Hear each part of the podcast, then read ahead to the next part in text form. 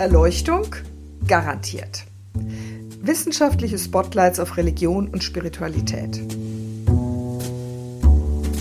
Cyborgs, Rap und freier Wille, Visionen im Leben und beim Sterben, leere und volle Kirchen, Moscheen und Tempel.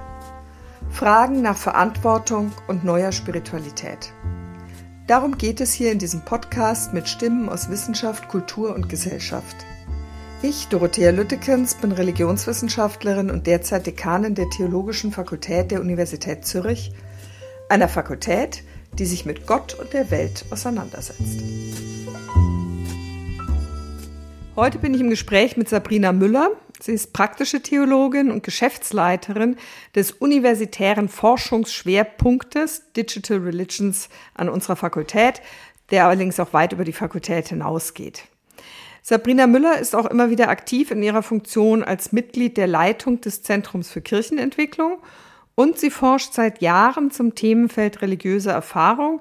Genauer würde ich sagen, jetzt als Religionswissenschaftlerin, religiöse Erfahrungen im Kontext des Christentums. Und sie war die erste an unserer Fakultät, von der ich sehr klare Standpunkte bezüglich postkolonialer und feministischer Theologie gehört habe. Herzlich willkommen, Sabrina super schön, dass das jetzt so unkompliziert heute geklappt hat. Ich freue mich auf das Gespräch mit dir und bin sehr gespannt. Du, wir teilen ja eine große Leidenschaft, die Liebe zu Hunden. Und du bist, glaube ich, wirklich die einzige Person, mit der ich ähm, ohne ja so innere Zurückhaltung mit Begeisterung Hundefotos austauschen kann. Wobei man muss ja sagen, ich lebe immer nur mit einem Hund nach dem anderen zusammen. Mit wie vielen teilst du im Augenblick dein Haus? Also im Moment ist es einsam. Ich habe nur zwei Hunde. Oh. Aber das ist nur, weil ein Pflegehund, den habe ich vor zwei Wochen abgegeben und einen super Platz gefunden. Ah, das freut Aber mich, es ja. kann wirklich variieren. Das Minimum sind zwei Hunde und das Maximum waren fünf Hunde. Gut, das, da könnten wir einen eigenen Podcast wahrscheinlich darüber machen. Es gibt ja auch eine Tiertheologie, aber damit hast du dich nie befasst, oder? Nee, das steht noch auf meinem Programm, die ganze Frage der Öko- und Tiertheologie und so. Das, da bin ich noch nicht dazu gekommen, aber das ist mir relativ wichtig. Also deshalb ja. leben wir auch nachhaltig, sind im Tierschutz engagiert und so weiter und so fort. Du, du hast in einem Vortrag mal von fragmentierten Identitäten gesprochen. Und es mhm. ist mir irgendwie hängen geblieben und ich habe mich dann gefragt, als ich mich jetzt so innerlich auf deine vielen verschiedenen Hüte eingestellt habe, die du allein an unserer Fakultät hast und dann auch mit deiner privaten Hundeleidenschaft, würdest du sagen, dass du eine fragmentierte Identität hast? Ja, würde ich sagen. Also ich würde sagen, dass wir das alle irgendwo haben. Eben das gesagt, ich bin praktische Theologin und von Henning Luther wurde das schon betont, diese fragmentierten Identitäten. Und ich würde sogar sagen, das nimmt noch zu. Und ein ganz, ganz praktisches Beispiel. Vielleicht kannst du damit auch gleich erklären, was überhaupt eine fragmentierte Identität ist. okay, kann ich machen. Das heißt eigentlich, dass wir nicht mehr einfach eine kohärente Identität haben, wo wir mhm. überall genau gleich auftreten ist zu fragen, ob das überhaupt ja. je der Fall war, oder? Ja. Aber grundsätzlich kann man einfach mal das Facebook-Profil, das Twitter-Profil und das Insta-Profil mhm. einer Person anschauen. Mhm. Und dann merkt man schon, dass die Kommunikation, die Präsentation und so weiter unterschiedlich ist. Und was jetzt auch spannend ist, ist, dass, ähm, das sieht man zum Beispiel auf Insta sehr gut in der Forschung, die können sehr schnell ihre Meinungen komplett über Bord werfen mhm. und was ganz anderes machen. Und das ist irgendwie kein Problem. Kann das sein, dass das vielleicht gar nicht anders ist als vor 100 oder 150 Jahren, nur dass man es jetzt bewusster reflektiert oder ja, vielleicht spielerischer damit umgeht? Ich würde sagen ja und nein.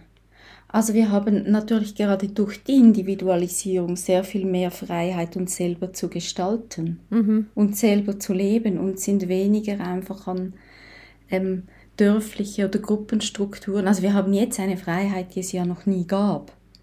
Und das fördert auch oder führt dazu, dass wir uns immer wieder auch neu kreieren und was sogar mit den Logiken der Digitalisierung oder Digitalität mhm. noch verstärkt wird.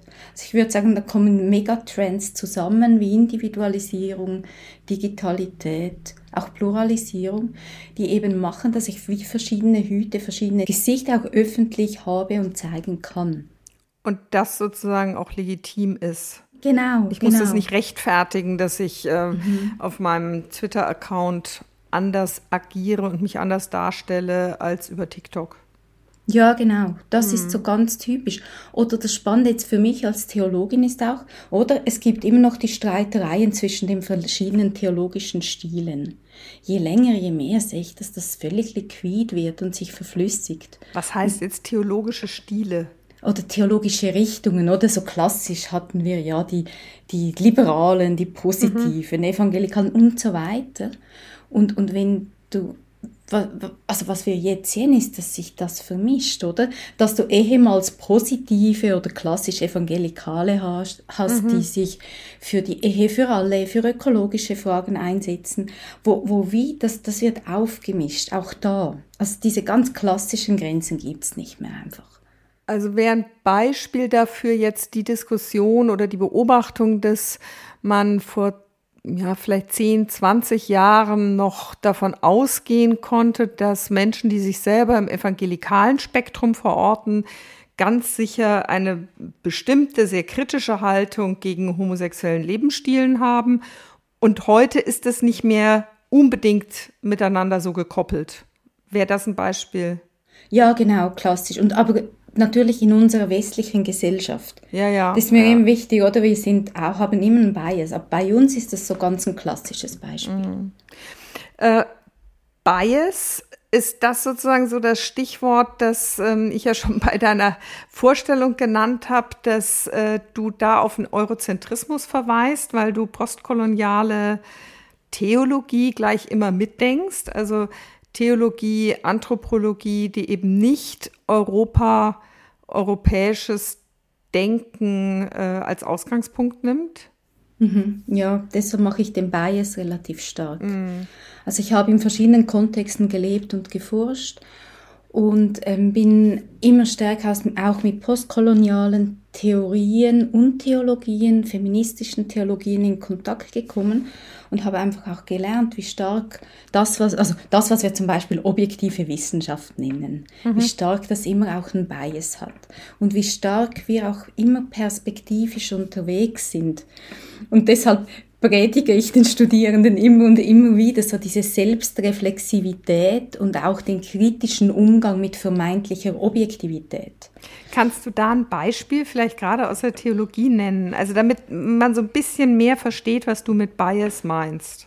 Ja, kann ich machen. Wenn ich deutschsprachige weiße männliche mhm. praktische Theologen lese, oder? Mhm.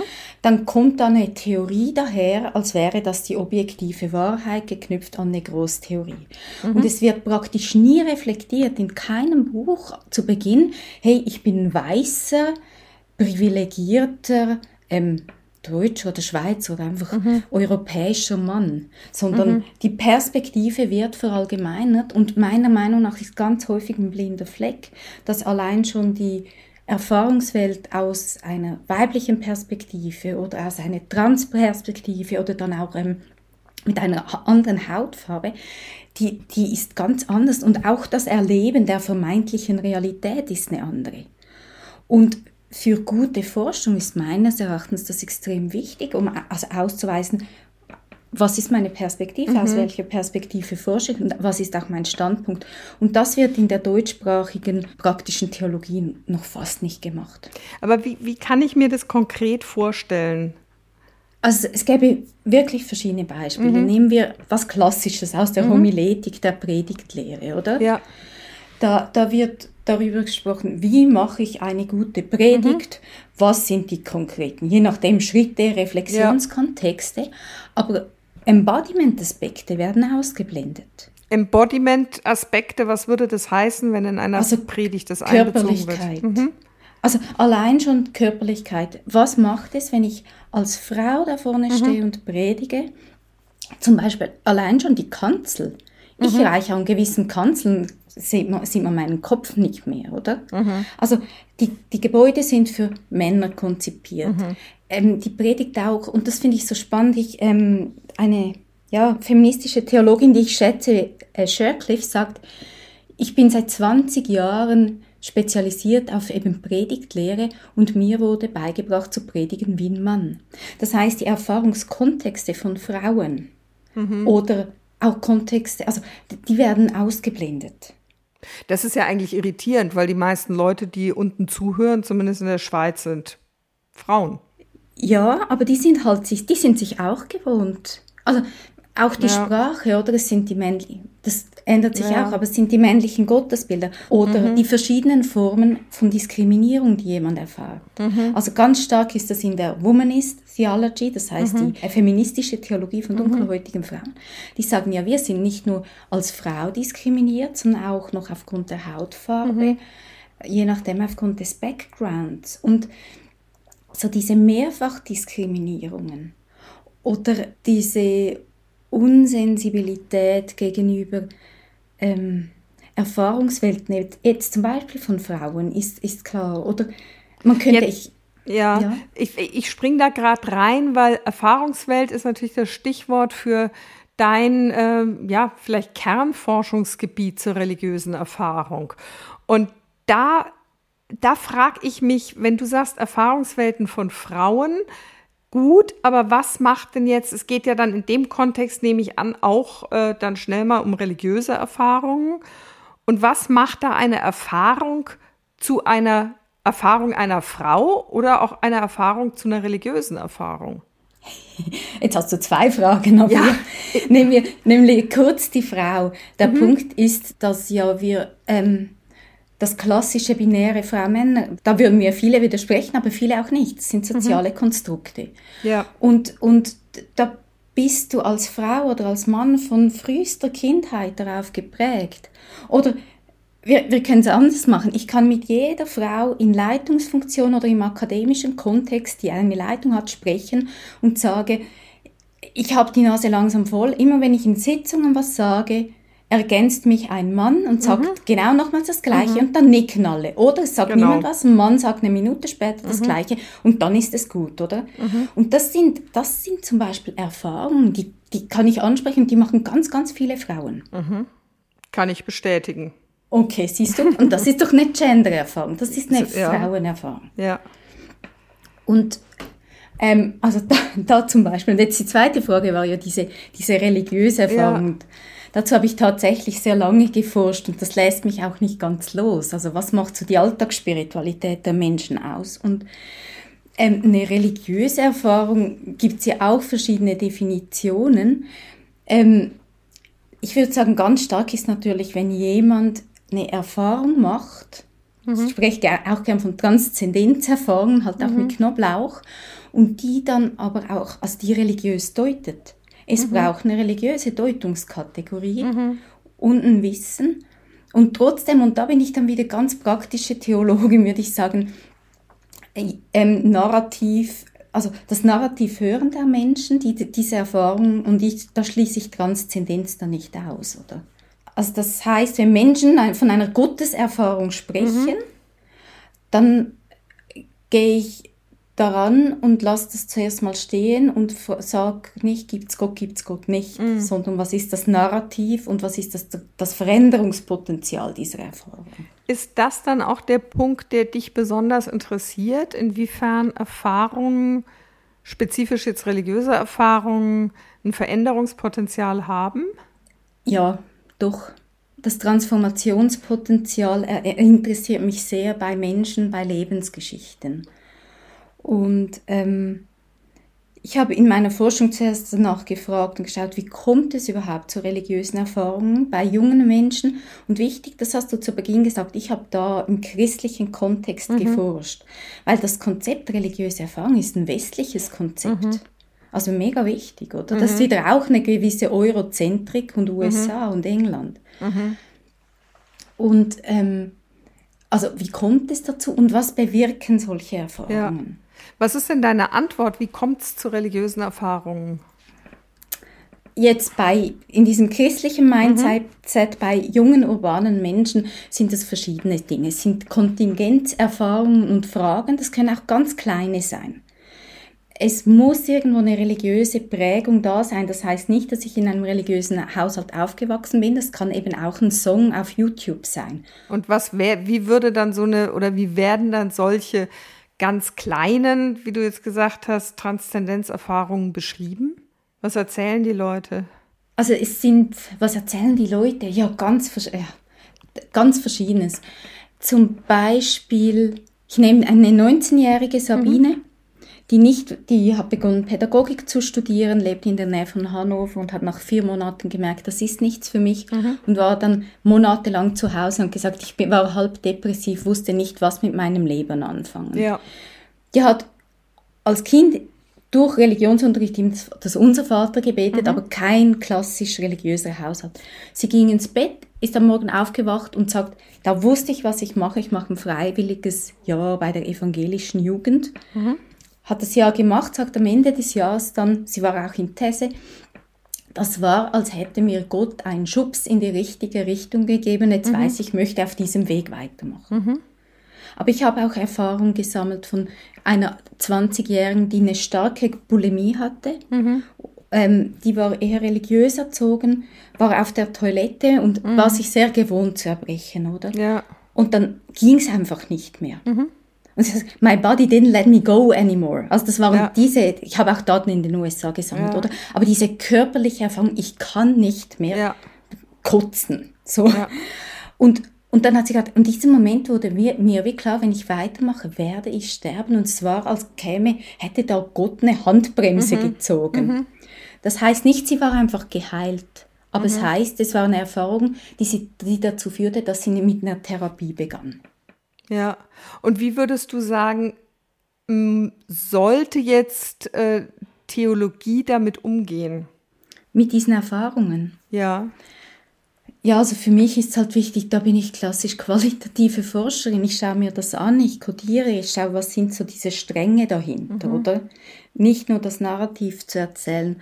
Was ganz stark immer wieder rauskommt, ist, dass solche Erfahrungen zum Beispiel die Selbstsicht verändern. Jetzt bei dieser bulimischen jungen mhm. Frau, mhm. die gesagt hat, hey, ich habe erlebt, ich, ich bin okay so, ich werde geliebt. Und das ist wie mhm. das Fundament für überhaupt einen Therapieprozess. Mhm. Also da verändert sich eine, eine Resilienz. Und die Menschen sagen, ich habe wie einen neuen Boden, eine neue Selbstsicht, manchmal auch eine veränderte mhm. Weltsicht und auf andere.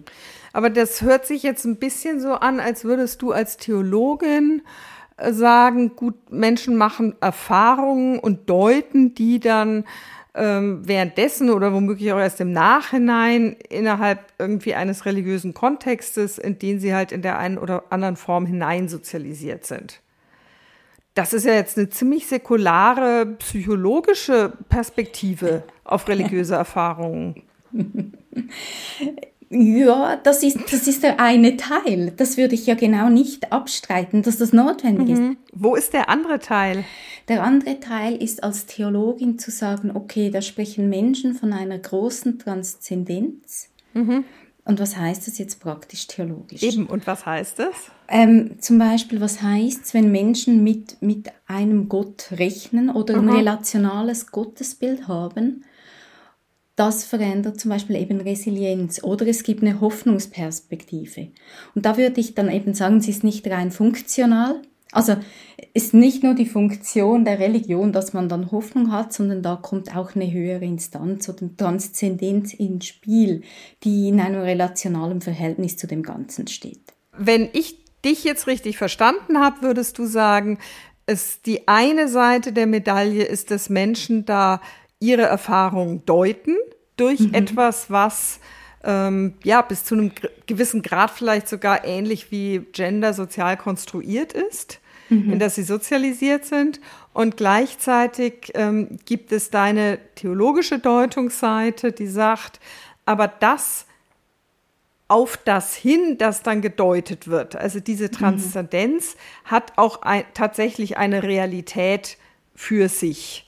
Und wenn ich dich ja. jetzt richtig verstanden habe, von der praktischen Theologie her oder vielleicht auch systematischen Theologie her gedacht, wäre jetzt eine Aufgabe der Theologie, diese Deutungsangebote zu vermitteln und Deutungsangebote zur Verfügung zu stellen, die eben resilienzstärkend sind, also die Menschen befähigen, mit ihrem Leben möglichst konstruktiv umzugehen.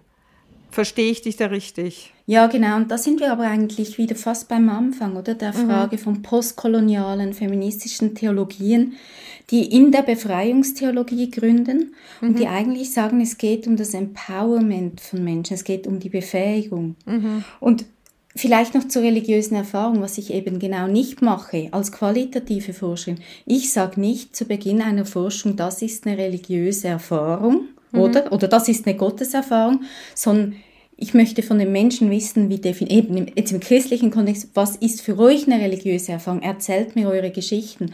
Und daraus dann zu konstruieren, was sagen mir junge Menschen, ist eine religiöse Erfahrung. Mhm. Da komme ich nicht um den Gottesbegriff herum. Mhm. Und danach zu fragen, wenn ich das in, im in der Möglichkeit oder der Etzideus Dareto, der Möglichkeit, dass es Gott gibt, mhm. als Theologin reflektiere, was heißt das auch theologisch und in Bezug auf diese Realität hin. Mhm. Das, was ich spannend finde an den religiösen Erfahrungen, aber auch was wir angesprochen haben vom postkolonial mhm. feministisch, ist, dass die eigentlich alle an der Tradition anknüpfen, der Tradition der Theologien von unten oder auch der, der Gerechtigkeitsbewegungen, der Empowerment-Bewegungen, wo es darum geht, die Menschen bei ihrer Deutungskompetenz zu unterstützen und nicht den Menschen einfach zu sagen, wie sie was deuten müssen und was sie glauben müssen. Mhm. Ja, das hört sich natürlich extrem sympathisch an. Was, was heißt denn Theologien von unten? Gründet wirklich eine Befreiungstheologie Lateinamerikas mhm. und sagt, wir müssen auf die Stimmen der Menschen hören und auf die Erfahrungen, weil sich Theologie eigentlich zuerst oder auch Erfahrung, Theologie zuerst in der Erfahrung, im gelebten Leben zeigt. Es ist so eine gelebte Religion, gelebte Theologie. Und da müssen wir hinschauen, um Theologie zu kreieren, auch um Konzepte zu kreieren und nicht einfach deduktiv ähm, von oben den Menschen sagen, wie es aussieht und was sie glauben. Aber das hieße im Grunde genommen als Theologin oder dann auch als Kirche die Deutungshoheit den Leuten an der Basis zu überlassen. Ja, ganz. Das ist ziemlich radikal. Ja, es ist schon radikal, aber ja, würde heißen. Und auf, als Gesprächspartner und Partnerin auf Augenhöhe dabei zu sein. Nur gibt es da nicht dann für dich schon Grenzen? Denn es sind ja jetzt nicht immer nur die leicht verdaulichen Vorstellungen, die da möglicherweise an der Basis existieren. Also ab wann sozusagen sagst du, jetzt kann, höre ich, was du sagst, aber dieser Dämonenglaube, diese Teufelsvorstellung oder diese, dieser Glaube an, um anzuschließen an einen vorherigen Podcast mit Jörg Frey zum Karfreitag, diese Furcht vor einem zornigen Gott das mhm. mache ich nicht mhm. mehr mit. Also woher mhm. nimmst du die Entscheidung? Das eine Mal, unterstelle ich dir jetzt, findest du das spannend und wichtig, was da kommt von den Laien und das andere Mal sagst du, ja, da ist jetzt aber Schluss. Oder ist das zu überspitzt formuliert von mir? Es ist sehr überspitzt formuliert, aber das, das ist okay. Ähm, grundsätzlich das Paradigma der Theologien von unten ist eine Idee von Gerechtigkeit und Freiheit und auch Befreiung. Da, wo es also Leben einengt, ähm, wo, es, wo es in die Enge führt, wo es nicht befreit, da würde man sagen, ist die Grenze. Und da würde ich aber eben an, da würde ich klassischer wieder als, als qualitative Praktologin argumentieren, das ist kontextuell.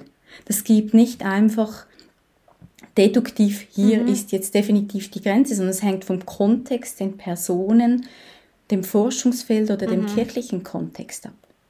Also das heißt, es könnte kirchliche Kontexte geben, in denen Theologinnen und Theologen nicht nur ernst nehmen, sondern auch positiv sozusagen umgehen mit einem Glauben, der ihnen selber komplett fremd ist. Also zum Beispiel mit dem Glauben jetzt an Dämonen. Das ist jetzt für zumindest mal evangelische Theologinnen und Theologen häufig eher irritierend. Mhm.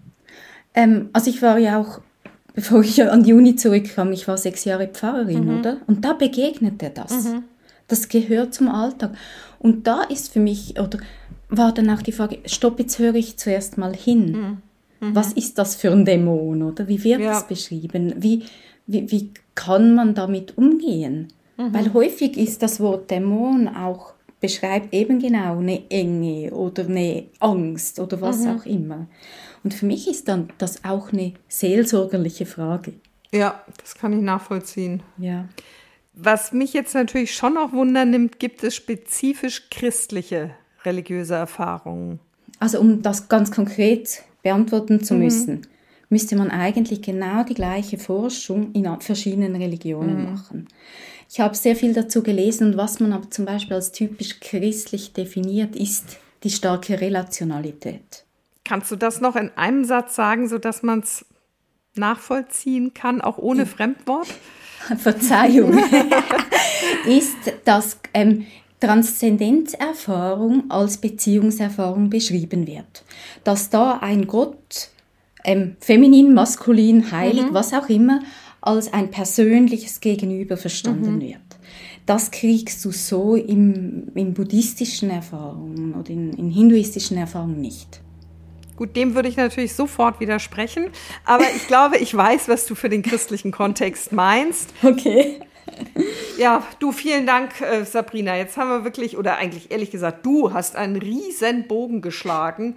Also von der äh, Tiertheologie, der Ökologie über die postkoloniale Theologie und feministische Theologie und dann die Relevanz von Erfahrung und die ganze Frage der, ähm, was, was heißt christliche Erfahrung im Hinblick auf Transzendenz, bis hin jetzt auch zu Themen, der, wo vielen Theologinnen und Theologen oder überhaupt vielen auch säkular denkenden Menschen ungemütlich wird, wenn es zum Beispiel um Dämonenglauben geht. Ganz, ganz herzlichen Dank. Sehr gerne. Ich glaube, es entspricht ganz gut diesem breiten Spektrum, das du selber in deiner Person mit all deinen fragmentierten Identitäten in dir vereinst, dieses Gespräch. Insofern war es ausgesprochen spannend für mich und ähm, ja, ich würde dir sehr, sehr gerne vorschlagen, dass wir mal zusammen einen Hundespaziergang unternehmen. Ja, sehr um gerne. all die ungeklärten Fragen noch zu besprechen.